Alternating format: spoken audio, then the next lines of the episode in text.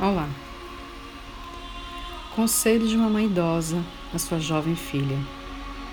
Filha, nunca esqueça suas irmãs. Elas serão ainda mais importantes à medida que você envelhecer. Independente do quanto você ame seu marido, os filhos, os netos, que porventura venha a ter, você sempre precisará de suas irmãs. Lembre-se de ocasionalmente ir a lugares com elas Sempre que possível, telefone, convide para um café, um passeio, um lanche à tarde, uma ida ao shopping, uma conversa franca, uns minutos de oração, que seja. Tome cuidado de mantê-las sempre por perto. A jovem sorriu e pensou: coitada, a memória da mamãe já não está boa. Eu não tenho irmãs?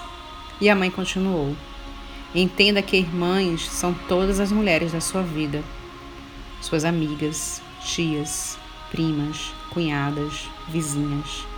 Na vida você precisará de outras mulheres. Que estranho conselho, pensou a jovem. Acabo de ingressar no mundo das casadas, sou adulta. Com certeza, meu marido e a família que iniciaremos serão tudo que necessito para dar sentido à minha vida. Em todo caso, a jovem seguiu o conselho da mãe, manteve contato com suas irmãs e anualmente aumentava o número de amigas. Na medida em que os anos se foram, ela compreendeu que sua mãe sabia das coisas.